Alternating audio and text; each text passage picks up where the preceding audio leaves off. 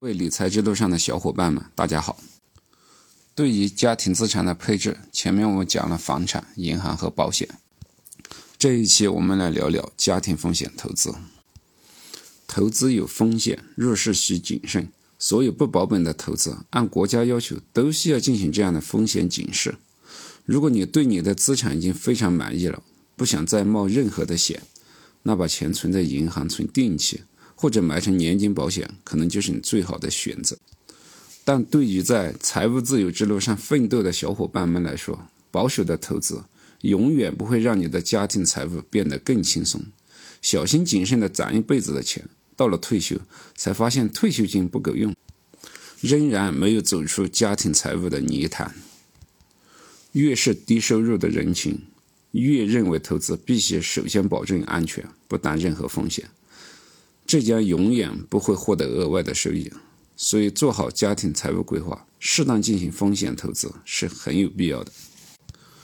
我们先从一个案例说起：假如我们拿十万元本金进行三十年投资，低风险投资策略每年实现百分之四的复利收益，三十年后将获得三十二点四三万。另外的风险投资策略是。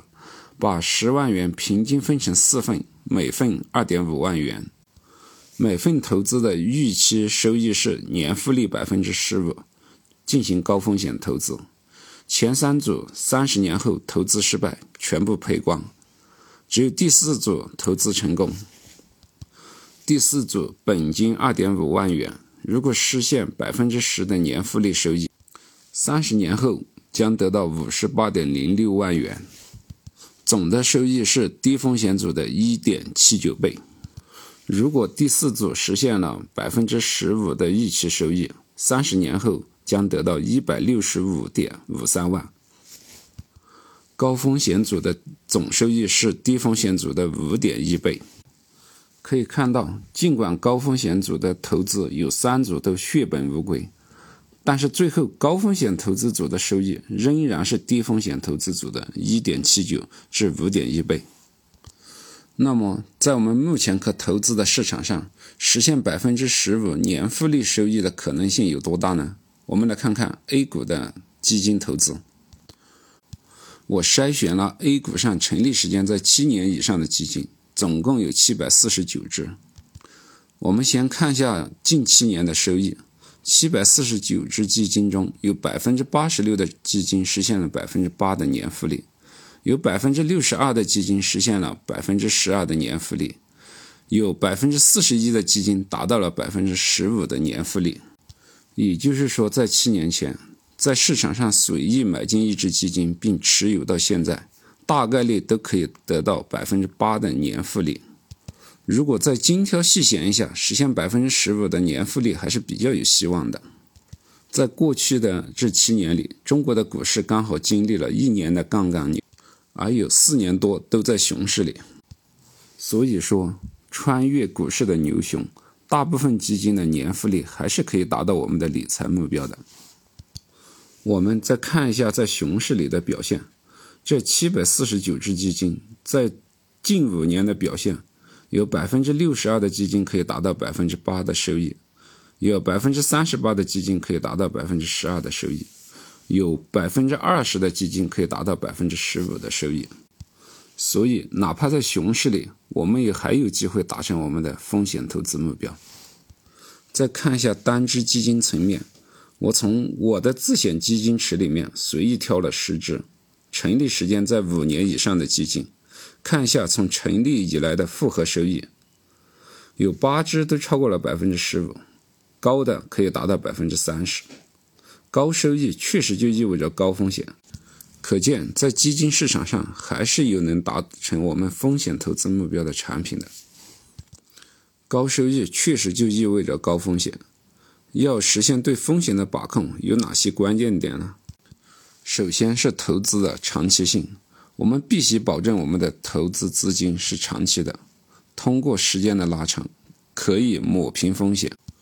关于如何保证投资资金的长期性，我在后面讲。其次是要能承受短期的收益波动。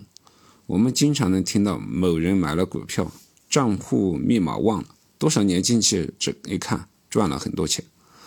短期的波动会影响个人的投资心态，所以投资前一般先要进行风险测试，看你对风险的承受能力有多大。投资的最大敌人就是情绪。制定好投资计划之后，实时进行检视，只要大的方向不偏离，尽量少操作。甚至可以把你的投资计划写成书面计划，每次操作的时候都对行动计划进行回顾和更新，这样就会相对理性一些，不会盲目进行操作。最后就是采用基金定投的方式，如果对未来的股市信心满满，当然可以一笔钱全部投进去。但是如果缺乏信心，就可以用基金定投的方式。为了保障投资资金的长期性，避免中途因资金缺乏而杀鸡取卵，一方面要保证固收类投资的仓位，在极端情况下可以动用固收类的投资的资金进行补仓。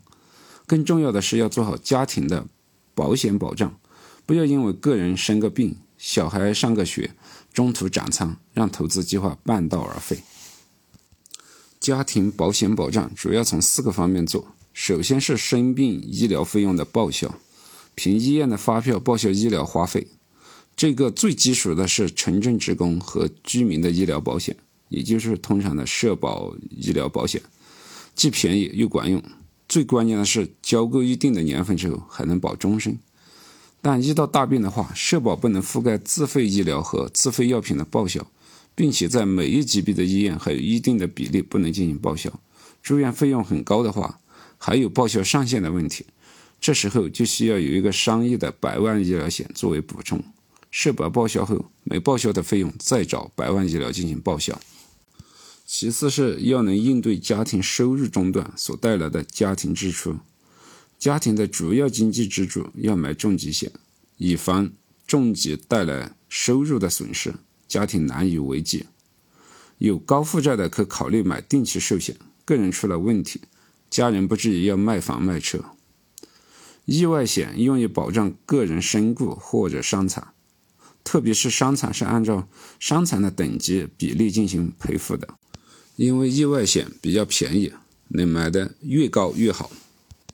其他就是对于没有时间和额度弹性的支出，如子女的上大学的钱。